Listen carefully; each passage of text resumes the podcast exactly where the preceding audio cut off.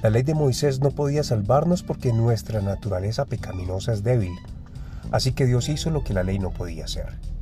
Él envió a su propio Hijo en un cuerpo como el que nosotros los pecadores tenemos.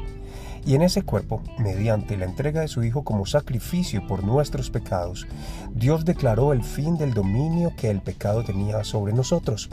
Romanos capítulo 8 versículo 3.